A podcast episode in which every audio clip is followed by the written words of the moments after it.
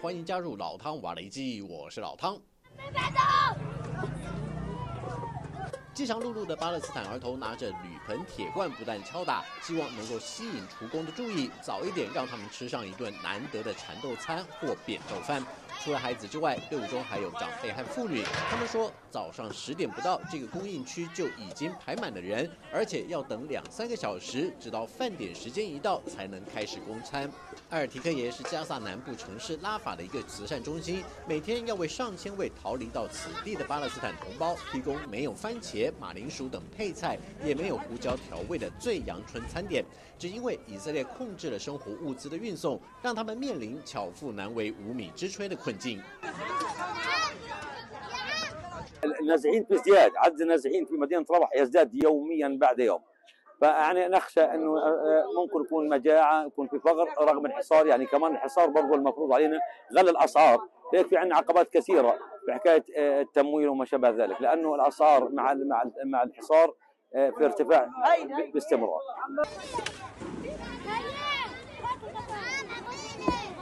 好不容易拿到餐点的孩子，急急忙忙盖上锅盖，生怕打翻了这份宝贵的餐点。但是铁栏杆外仍有那么多大小孩子还没领到他们的餐点。尽管中心派出了好几位志工在现场帮忙，却远远满足不了孩子们想要早点领到餐食的渴望。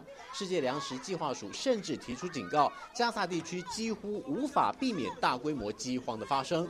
联合国人道事务及紧急援助计划负责人格瑞菲斯更致函联合国安理会，呼吁成员国采取行动，禁止把平民的饥荒当成一种战争手段。然而，这样的意见却看不到任何改善。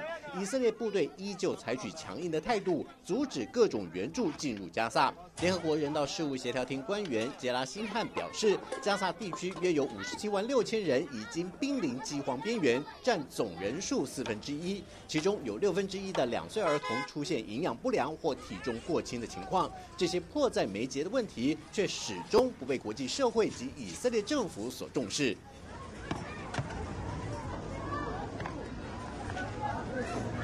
慈善中心总监艾伊德也说，因为缺乏肉类和蛋白质的补充，他们提供的阳春餐点还是让孩子们感觉吃不饱。这时候，许多志工就会减少自己餐点的分量，把多余的食物分配给需要的人们。不过，拉法的情况已经是比上不足，比下有余，算是稍微好一点的了。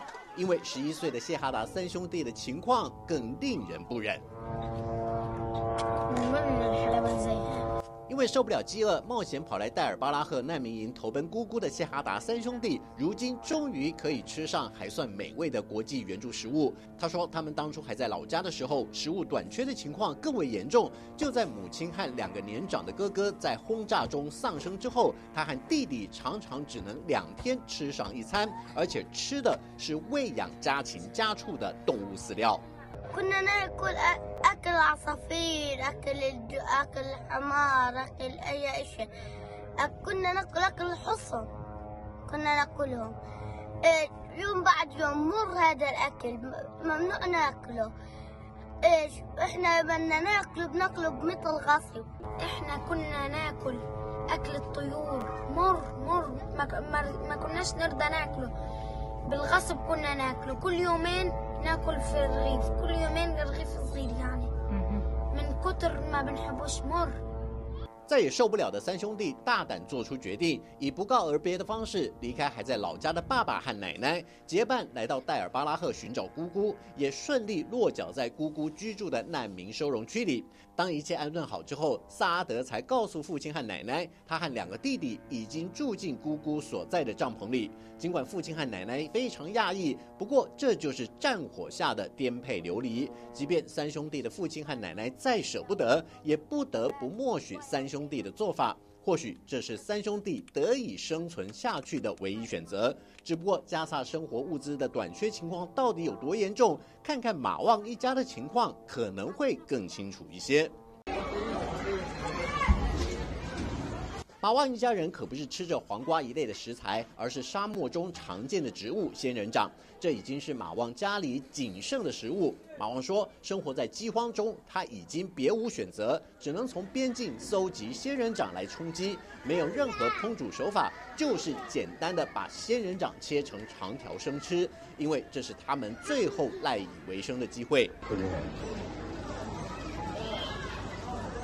别看马旺一家人好像吃得津津有味，但是马旺自己表示，一个月来都吃仙人掌，已经让他减轻了三十公斤。他说他不清楚仙人掌到底算不算是食材，不过他已经非常感谢真主，让他还有东西可以吃。即便生吃仙人掌并不美味，然而比起那些没东西可以吃的同胞手足来说，他算是非常幸运的人了。根据植物学和医学研究资料来看，并非所有仙人掌都能食用，因为仙人掌含有一定的毒素及麻醉成分。如果吃到非食用的仙人掌，很有可能出现神经麻痹的症状。另外，根据中药典籍记载，仙人掌味苦性寒，虽然有不错的清热解毒效果，但是服用过量的话，则会导致腹泻。只是身处在烽火四起、物资封锁的环境下，马旺也已经没有选择。为了活下去，他还展示辛苦保存下来的仙人掌，因为再过不久，可能再也找不到仙人掌了。这就是现今巴勒斯坦人在加萨的生活实况，甚至有些家庭都已经揭不开锅了。缺乏食物、缺乏干净的饮水、缺乏燃燃料，在什么都缺的条件下，巴勒斯坦人形容他们就像是生活在地狱，而且被世界遗忘的一群人。为了减缓加萨可能面临饥荒和传染病的危机，约旦国王阿卜杜拉二世还特别亲自出马。搭上运输机，向加萨沿岸地区空投一批粮食和医疗用品，希望能为巴勒斯坦百姓解决生存上的困境。约旦官方宣称，空投的物资中包括大量以防水材料包覆好的现成饭菜，就算部分物资落入海中，也能避免被水浸湿。约旦的空投行动一共出动四架运输机，其中还包括一架隶属法国空军的 C 幺三栋。约旦的空投也引来成千上万巴勒斯坦民众到目标区准备捡拾，甚至还有人搭乘小船到海上收集这些物资。不过，也有记者拍摄到一艘不明国籍的巡逻艇对驶入海中的巴勒斯坦小船发射机炮示警，迫使这些船艇改变航向，赶紧往岸边靠近，避免遭到枪炮击中造成伤亡。不过，约旦政府仍然强调，国际社会必须加倍向加萨提供一切必要的援助，避免已经成为灾难性的人道危机进一步恶化。不过，根据中华民国红十字会的最新消息显示，和一月份相比，二月进入加萨这一带的人道援助减少了百分之五十。主要原因包括国际间缺乏政治意愿、当地的军事行动及生活秩序崩溃有关，加上关闭了进入这个地区的两个口岸，都是重要的影响因素。不过，以色列方面则是将进入加沙物资流量锐减的主因归咎于联合国和巴勒斯坦未按规定执行相关作业，这两方必须为此负起全责。但是真相究竟如何？或许公道自在人心。好了，就到这里，我们下次见。